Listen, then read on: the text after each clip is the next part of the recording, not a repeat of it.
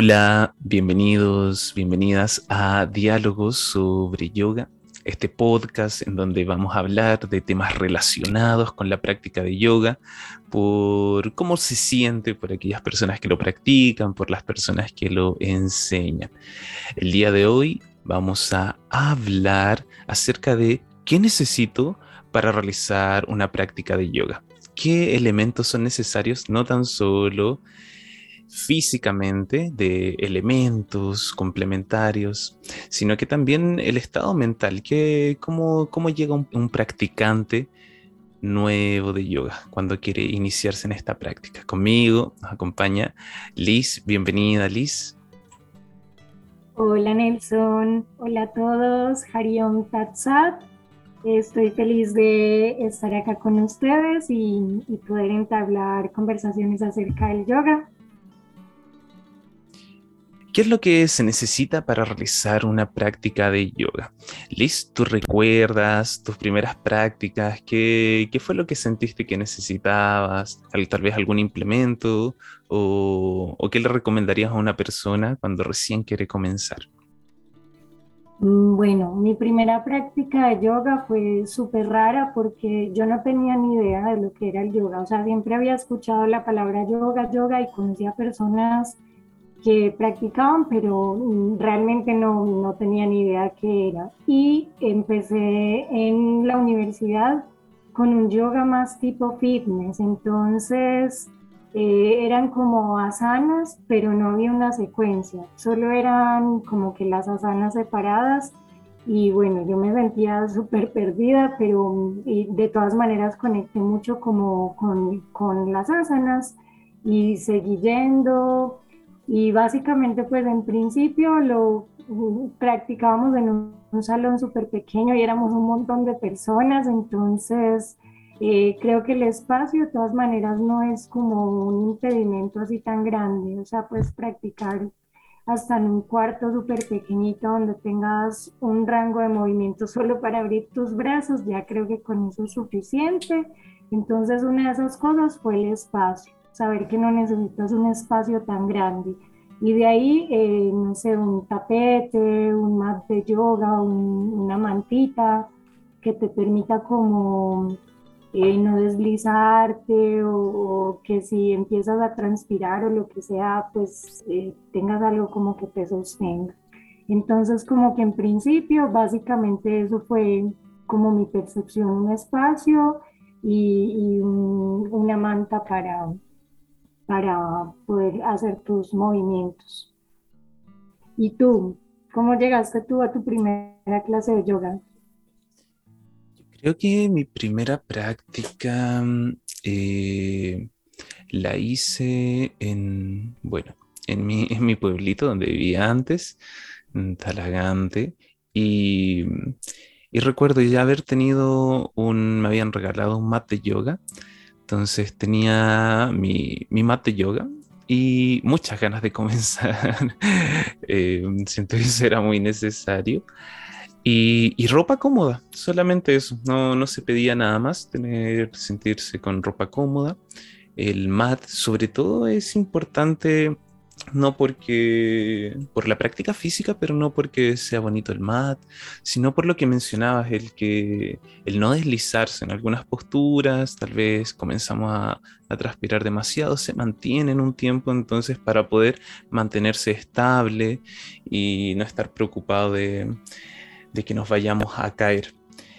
Y siento que simplemente se necesita eso. También como lo mencionaba, lo del espacio puede ser un espacio bastante pequeño donde se puedan extender las manos, incluso en algunos salones donde, bueno, cuando hay más gente ni siquiera eso se considera, sino que las manos siempre van hacia adelante para no chocar con los compañeros de los costados. Entonces, el tema del espacio, el mat, el, el tapete, nos da como el espacio mínimo que necesitamos y luego ya se puede expandir un poco más. También Esto puede ser, claro, en algún salón, dependiendo si vamos a realizar alguna práctica en nuestra casa o incluso al aire libre. Pero más que eso no, no se necesita. Los props, estos accesorios que, que surgen más adelante, como los bloques o ruedas, cintas, de verdad son son de mucha ayuda, pero no, no son necesarios. No hay que estar armado, completamente equipado con estos implementos para poder lanzarse y comenzar a realizar nuestra práctica de yoga. Simplemente diría el tapete, el mat y ropa cómoda, muchas ganas y con eso ya, ya estarías lista, listo para, comenzar eh, tu práctica de yoga. Además, bueno, esto sería como lo, personal, lo, que hay que tener, pero bueno, hay que también conseguir una guía, tal vez una guía de, un profe, tal vez a veces comenzamos, sobre todo ahora, eh, muchos comenzaron en línea o un video. Em, ¿qué, ¿Qué recomendarías tú? Conseguir tal vez una clase con un profe que pueda realizar ajustes o tal vez ir investigando con, la curiosidad propia. Bueno, eh, antes de irme a ese tema, quisiera retomar algo que tú decías de las ganas, como la voluntad de hacerlo. Eh, definitivamente esa es como la herramienta más importante para llegar al yoga. Creo que para llegar al yoga tienes que despejar tu mente de todos los constructos que tienes acerca del yoga, porque digamos, por ejemplo, yo llegué totalmente ignorante a la práctica, pero hay personas que en cambio ya vienen pensando que tienes que ser flexible o que tienes que ser fuerte, este tipo de cosas. Entonces, yo creo que lo primero es sacarse esas ideas de la cabeza, desmitificar el yoga y, llegar simplemente como con la mente en blanco a recibir todo ese conocimiento con el corazón y la mente abierta. Eso es lo principal. No tener prejuicios eh, respecto de la práctica ni respecto de tu propio cuerpo, solo entregarse a la práctica y, y recibiendo lo que la práctica te ofrezca. Eso por un lado. Y por el otro lado, eh, realmente yo sí pienso que es importante una guía al menos por lo menos, no sé, el primer mes de tu práctica y es importante porque tú no te ves y a veces el, hemos habitado este cuerpo toda la vida, pero no, no estamos para nada conectados con el cuerpo. Entonces, cuando llegas a una práctica de yoga y te dicen siente tu cuerpo, escucha tu cuerpo y tú nunca has hecho esa práctica, es súper raro porque no lo vas a poder percibir. Es como con, con, el tiempo de práctica que te llegan estas percepciones acerca del espacio que habitas, del espacio que ocupas eh, dentro de, de, tu entorno. Entonces yo creo que sí es importante la guía de un, de un maestro, de una maestra y por ejemplo, el uso de props es a veces la gente se llena de muchos de estos elementos que son herramientas muy buenas, pero si tú no sabes usarlas, es como que igual no, no te van a servir de mucho. Entonces, pues mi opinión personal es que en el principio no es que no puedas hacer una clase de yoga, quizás un yoga más terapéutico puedas hacer a través de un video, y vas a estar seguro, segura, pero, pero quizás, eh, no sé, cuando ya eh, te introduces, por ejemplo, en una práctica de Surya Namaskar, si es bueno que tengas a alguien que te observe y que te revise, que no te vayas a lesionar las muñecas o la espalda baja o las rodillas. Entonces eso pues es más o menos como yo lo percibo a nivel personal. Sí, ahí mencionaste varios temas, sobre todo el de qué se necesita mentalmente, cuál es la, motivación que existe para poder realizar la práctica. Y claro, deben haber muchas ganas. Hay un llamado interno para, para todas estas actividades que uno quiere comenzar a realizar, por lo menos a mí me pasó, es como una, una, llama que se comienza a encender de a poquito y que va tomando más fuerza y que te acerca a estas disciplinas con, con mucha curiosidad e ignorancia al principio, sin saber exactamente en qué nos estamos metiendo. Entramos principalmente por la práctica física y, y luego vamos descubriendo más de lo completo que, que es toda esta, esta disciplina milenaria. Y acerca del estado mental, tiene mucho que ver con los prejuicios, como mencionabas, que, que, uno tiene sobre la práctica, porque muchas veces uno piensa en principio, necesito ser flexible para poder realizar la práctica de yoga, necesito ser fuerte, poder realizar estas inversiones, si no, no estoy practicando yoga. Entonces uno llega con, estos prejuicios. Necesito tener un cuerpo saludable. Si tengo alguna dolencia, alguna lesión, no puedo practicar yoga. Tengo que estar completamente saludable. Y, esos son prejuicios que, que, en general tenemos. Siempre se va a poder adaptar la práctica y luego nos vamos dando cuenta que es un proceso más personal.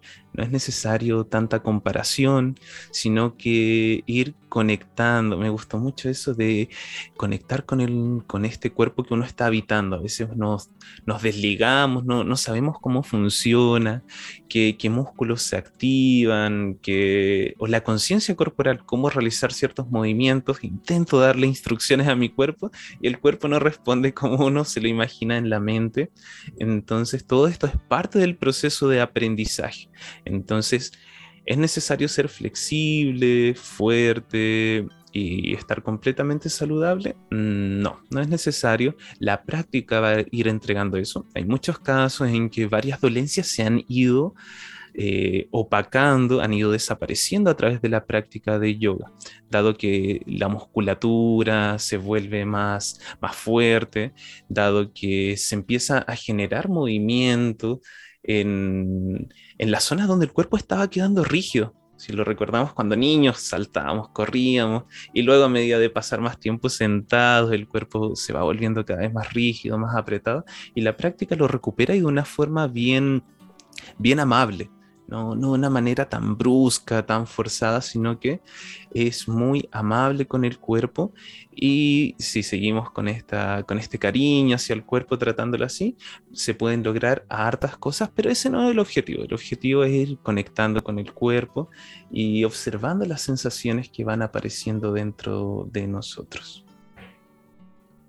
Sí, de hecho, sabes que cuando yo comencé en el yoga, yo tenía muchos dolores a nivel de la columna media y, o sea, era un dolor constante que yo ya daba sentado que era natural en mí.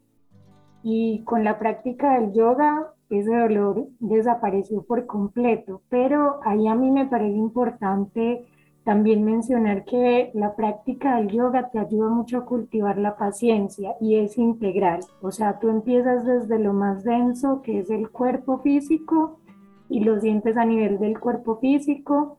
Eh, empiezas a ver que con tu práctica, si eres constante y consciente de tu práctica, la, la práctica por sí sola te empieza a regresar como un montón de beneficios pero también pasa a nivel de la mente. Eh, uno llega al yoga con muchas expectativas, llegas como, o bueno, digo uno hablando desde mí porque no todos llegamos como con la misma mentalidad, pero tal vez llegas a una clase de yoga y empiezas a observar que la gente a tu alrededor quizás ya tiene una práctica más avanzada porque lleva años en esta práctica o meses hay gente que avanza muy rápido, gente que avanza más despacio y te empiezas a llenar como de, o sea, el ego de una te empieza como a empujar. Entonces quizás empiezas como a, a hacerte comparaciones y a decir, ah, esta persona puede más que yo o yo también quiero llegar a eso y como que te fuerzas un poco a, a conseguir estas cosas. Entonces, cuando ya nos sumergimos en una práctica real de yoga, nos damos cuenta que todo eso desaparece. Te liberas de esas expectativas, de esas comparaciones, de, esos juicios que tienes hacia ti mismo, hacia ti misma, y la práctica fluye mucho mejor. Y ahí es cuando empiezas a ver todos esos beneficios a nivel físico, a nivel de que puedes cultivar la paciencia, a nivel de que sueltas todas las expectativas y solo eh, recibes con apertura lo que la práctica tiene para ofrecerte y es muy bonito porque ahí es donde empiezas a trascender todo lo material para empezar a ir adentro.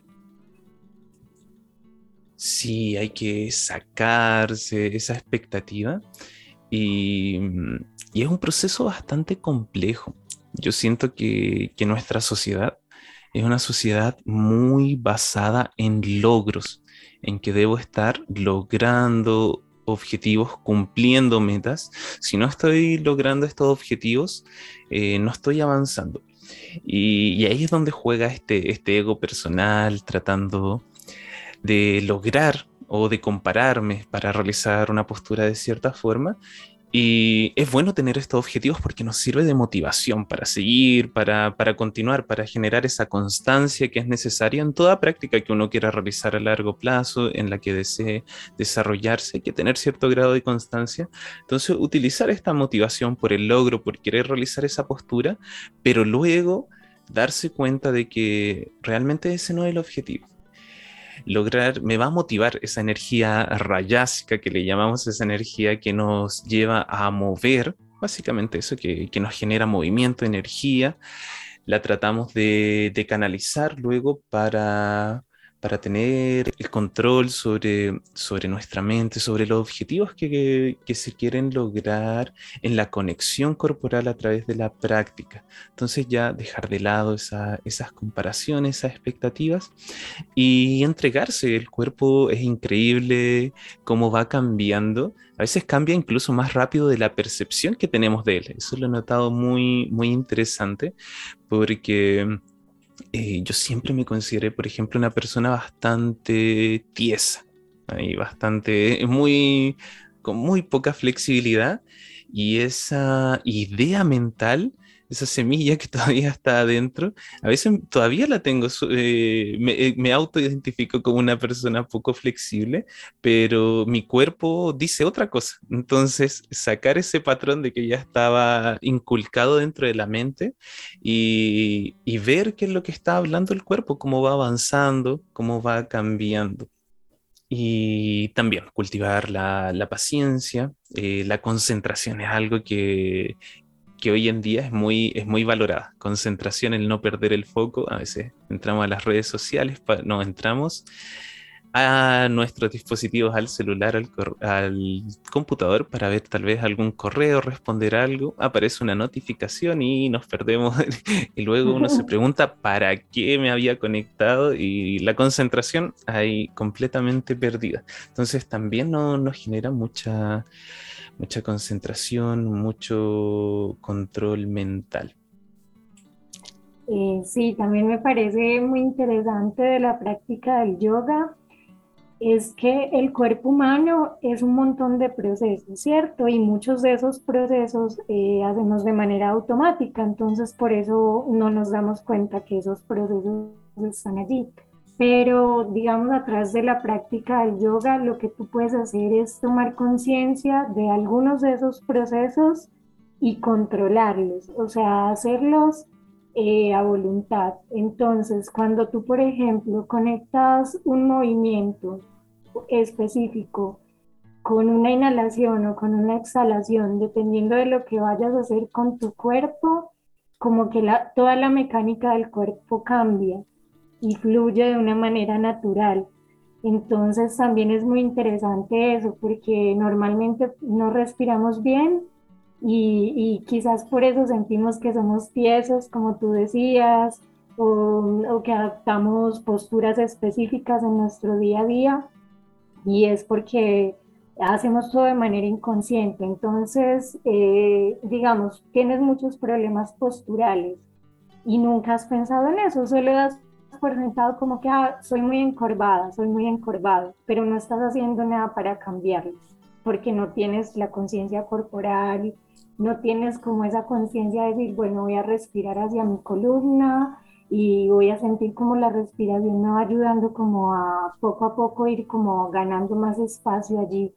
Entonces eso también me parece súper interesante de la práctica del yoga, que tomas eh, conciencia de tu cuerpo, de tu respiración, tomas conciencia de lo que piensas en un momento específico y luego de que tomas esa conciencia, ahí puedes entrar a controlar, pero primero es como que tienes que hacer ese proceso de encontrar esa conciencia de ti mismo y de ti misma. Y también me parece increíble que el yoga nos desafía a usar partes del cuerpo que normalmente no usamos, porque de alguna manera es como que nos pone en posturas incómodas, movimientos que no, no realizamos de manera natural en nuestro día a día. Entonces es como un redescubrimiento del cuerpo, como que de alguna manera te acercas a tu cuerpo de una manera completamente diferente de lo que habías vivido hasta el momento específico en el que llegas al yoga. Entonces eso es maravilloso porque a veces eh, haces un movimiento específico y solo sientes una parte de ti que jamás habías sentido y es como que wow, no sabía que tenía esto dentro de mí y quizás tú no sepas eh, a nivel como que teórico qué es lo que está ahí, pero lo puedes sentir. Sabes que es un músculo o un tendón que nunca habías usado en tu vida y que ahora lo estás usando a nivel consciente. Entonces eso me parece también muy mágico de la práctica. Es verdad, esa incomodidad que nos llevan a algunas posturas eh, nos lleva a desafíos corporales y desafíos mentales. De alguna forma, de a poco ir enfrentando, ir, ir enfrentando e ir conociendo estas partes del cuerpo que, que a veces no, no tenemos conciencia de ellas y, y, que podemos tener control y acceso. Eso lo encuentro muy increíble poder controlar a voluntad cierta, apretar o activar ciertas, ciertos músculos que, que en general no se tiene tanta conciencia. Ahora estaba recordando y mencionaste acerca de, de, la, de, las dolencias que uno tiene. Y, yo también tenía varias dolencias eh, en la espalda, escoliosis, lordosis, sifosis, toda todos los problemas de espalda de muy pequeño. Y, recuerdo que tuve que ir a terapia, kinesiólogo. De hecho, tenía problemas en las rodillas, varios problemas. y, y recordando el, doctor ahí a cargo hacía cierta, ciertos ejercicios que tienden a realizarse bastante en la práctica del yoga. Entonces lo que él mencionaba era generar la movilidad y bueno, cuando uno, cuando uno es chico y sobre todo cuando te obligan a hacer algo, uno no, no lo toma tanto, entonces uno pierde esa, esa constancia que, que, es necesaria porque claro, es una obligación, es algo que, que están imponiendo y todavía no, no está la conciencia para darse cuenta que es algo necesario para el cuerpo. Pero más adelante, claro, con la práctica de yoga fue como, me recordó ciertas ciertas posturas, ciertos ejercicios que que ahí el terapeuta utilizaba para, para cubrir estas dolencias, estos problemas de espalda. Entonces sentí que el yoga iba ahí muy ligado con esa parte terapéutica para mejorar ciertas dolencias. Entonces, si tienes alguna dolencia, de todas formas siempre es bueno consultar tal vez con, con, un doctor si es algo que es muy grave, algo que es constante, pero se recomienda mucho la práctica de yoga, al igual que, otras disciplinas, eh, por cómo fortalece el cuerpo y tal vez y también porque en principio es, un deporte un deporte desde la práctica física se recomienda por los especialistas como por su bajo impacto en las articulaciones en, todo nuestro cuerpo. Entonces, para comenzar a movilizar, si, si ya tal vez mucho tiempo estando quieta, estando sentada,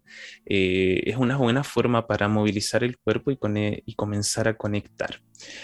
El otro punto que estábamos hablando era acerca de si era necesario tener la guía de un maestro en comienzo o tal vez comenzar por estas prácticas online o videos, eh, clases grabadas.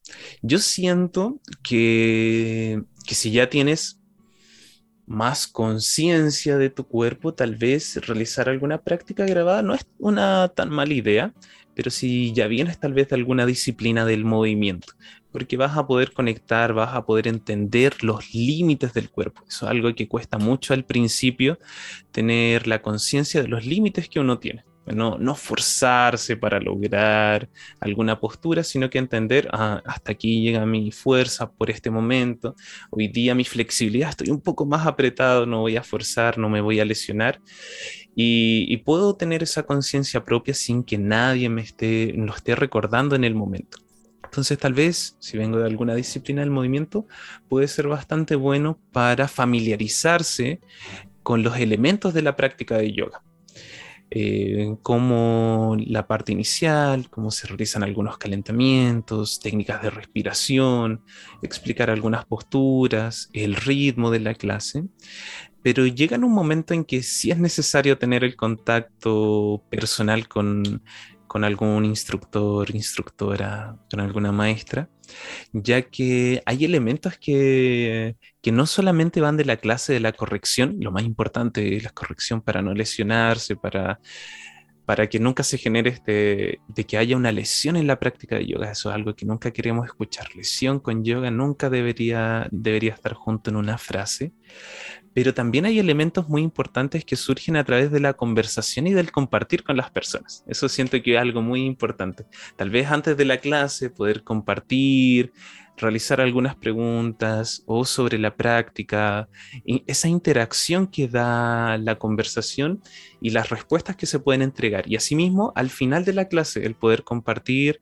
eh, con los compañeros, con, el maestro, con el profesor, la profesora a cargo, y generar estos diálogos en torno a la práctica que, también ayudan a vislumbrar algunos de los aspectos del yoga que, a veces en el momento de la práctica estamos bien concentrados, no se tocan, pero ahí sí un buen momento para comentar y generar esta conexión humana entre todos los practicantes. Sí, definitivamente, eso que mencionas es muy importante porque, mm, bueno, tiene que ser una persona con una vibración bien poderosa para poder transmitirte eso a través de, de en línea, que sí se puede. Y, bueno, tú y yo lo hemos vivido porque estudiamos en una escuela con un maestro hermoso que tiene una energía muy bonita y, y bueno, puedes sentir a través de de, o sea, más allá del tiempo, de la distancia, a través de un medio totalmente virtual, esa energía, pero no en todos los casos es así. Entonces, de manera presencial, es como que mm, puedes sentirlo más tangible, está ahí como toda la energía colectiva y si una persona quizás llega muy cansada a la práctica, como que va transcurriendo la práctica y con la energía de las demás personas que están alrededor, se va todo ese cansancio y todos terminan como en un mismo flujo.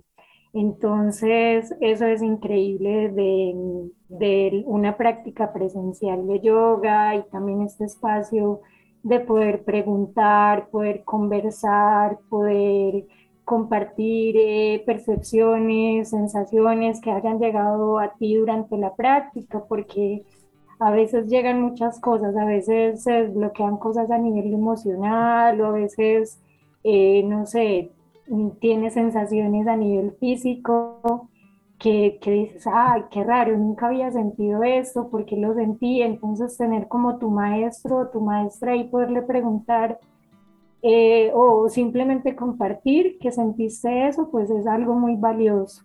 Y de ahí eh, respecto a la parte física, que tú mencionabas de la corrección y eso también a mí me parece importante mencionar que, o sea, una de las ventajas de tener un maestro es que eh, nunca hay un solo camino para llegar a una postura. Entonces, maestros y maestras de yoga, lo que podemos ofrecer a nuestros alumnos es diferentes formas y diferentes pasos de llegar a una postura.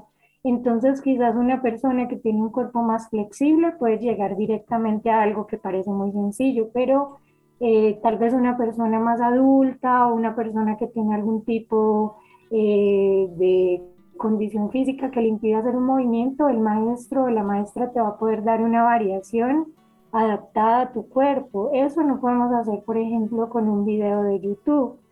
Ahí nadie puede eh, observarte y ver qué necesitas tú específicamente. Entonces eso también es valioso, como que eh, a través de tener un maestro, el maestro puede adaptar la práctica a cosas específicas del estudiante. Me, me parece importante como mencionar esa parte también. Sí, eso es algo muy, muy valioso en, cosas que, que serían eh, parte esencial en un momento de, la práctica de yoga.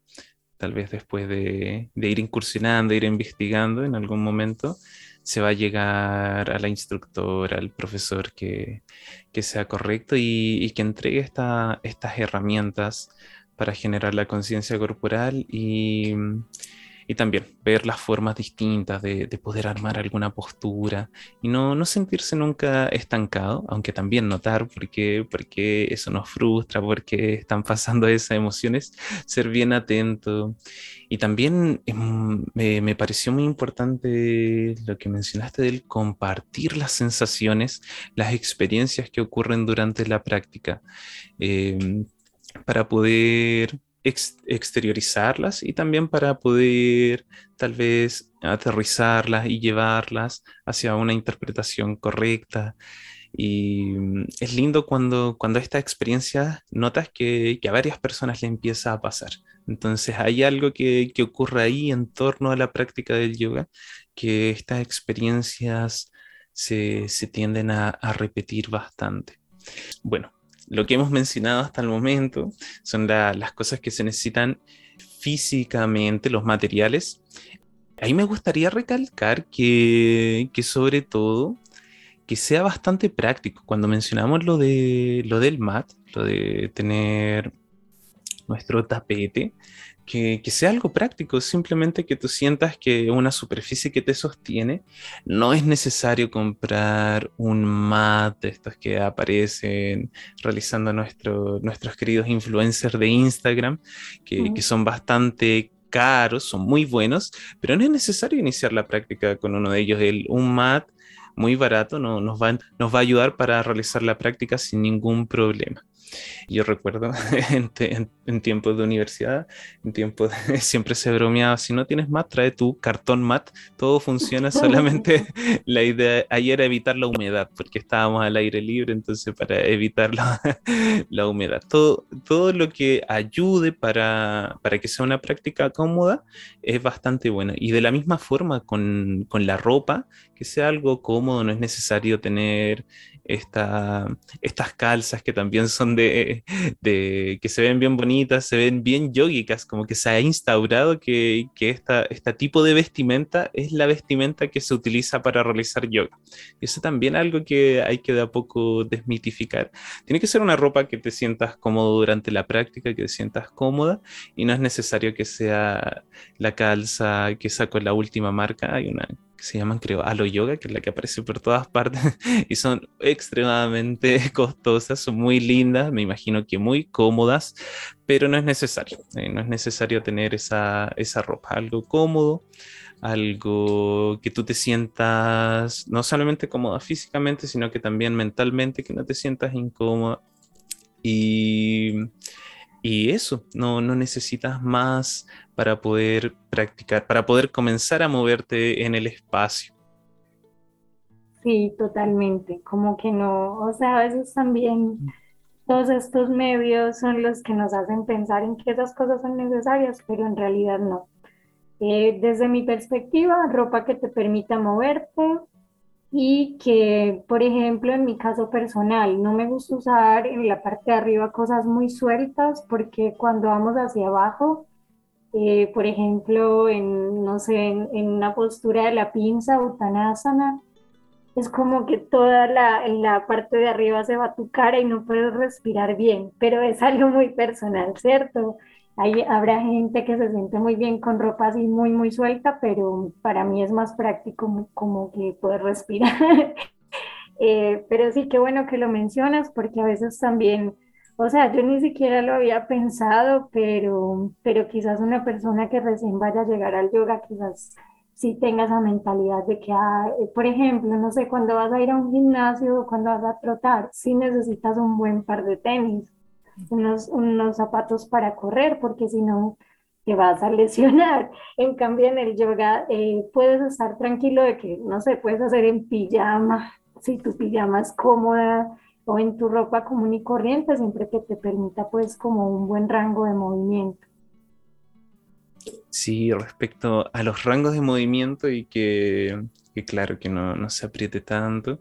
A mí también me gusta ropa relativamente relajada, yo suelo transpirar harto durante la práctica, entonces que no, no se sienta pegado el cuerpo con la transpiración, pero ese es mi caso personal. Y, claro, ropa bastante que permita estos rangos de, de, movimiento. Entonces, quitar esa idea de que es necesario armarse de muchas cosas, de muchos implementos, de, de tener que invertir mucho antes de comenzar la práctica, como así es necesario y obligatorio en otros deportes, eh, en otras prácticas físicas, eh, como mencionaba, en el correr se necesitan los buenos zapatos, si quieres realizar tal vez eh, descenso en bicicleta, tiene que ser una bicicleta especializada para eso, no puede hacer con la bicicleta para recorrer la ciudad.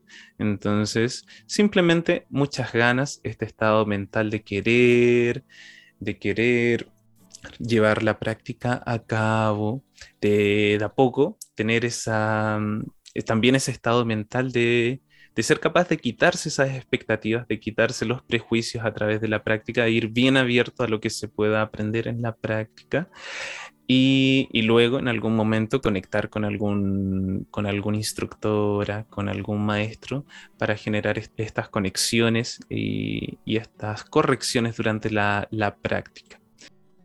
Eso diría que es como el resumen bien en general. ¿Algo más que agregar? ¿Algo que se nos haya quedado afuera? No, yo creo que ahí estamos bien. Ya tal vez sí, si luego se quedan cosas sueltas por ahí que nosotros no vimos, sería bonito que nos las hagan llegar y poderles como responder lo que no sepamos, tal vez podemos investigarlo pero creo que en síntesis sí, solo necesitas ganas, un espacio pequeñito, no tiene que ser un espacio demasiado grande. Y, y bueno, tu mat de yoga, un mat sencillo para empezar. Y, y, bueno, no sé, en mi caso personal, por ejemplo, me han servido mucho estos mats de caucho natural, pero es porque uno ya como que va avanzando en su práctica y estos mats te sostienen bastante en el suelo. Pero para empezar no necesitas algo así. Algo sencillo, económico y, también observar. Si ya quieres quedarte en la práctica y continuar, puedes ver, mi teoría es acabar con las cosas, o sea, darles hasta que ya no se puedan usar más, que se acaben del todo y ahí ya si sigues con ese mismo tipo de mat o cambias por algo más que tenga unas características más específicas según lo que cada uno y cada una necesita. Eso, eso sería de mi parte. Sí, es verdad. Ahí me hiciste recordar, recuerdo mi primer mat, me duró como 10 años, ya estaba, ya ya no daba más el pobre y fue como si necesito actualizar ya uno, pero claro, le, le saqué hasta la última gota de uso. Y, de hecho después se recicló y tuvo, tuvo otros, otros usos prácticos, así que siguió, siguió dando ayuda. Y, bueno, claro, esto siempre es desde nuestra perspectiva, desde nuestra experiencia. Si hay alguna otra cosa que ustedes sientan que se puede recomendar para algún principiante, para algún iniciado, eh, nos pueden hacer llegar sus comentarios y van a ser muy bien recibidos, van a ser bien leídos y se agradecen mucho. Así que eso sería todo por el día de hoy. Muchas gracias por escucharnos en nuestro podcast de Diálogos sobre Yoga.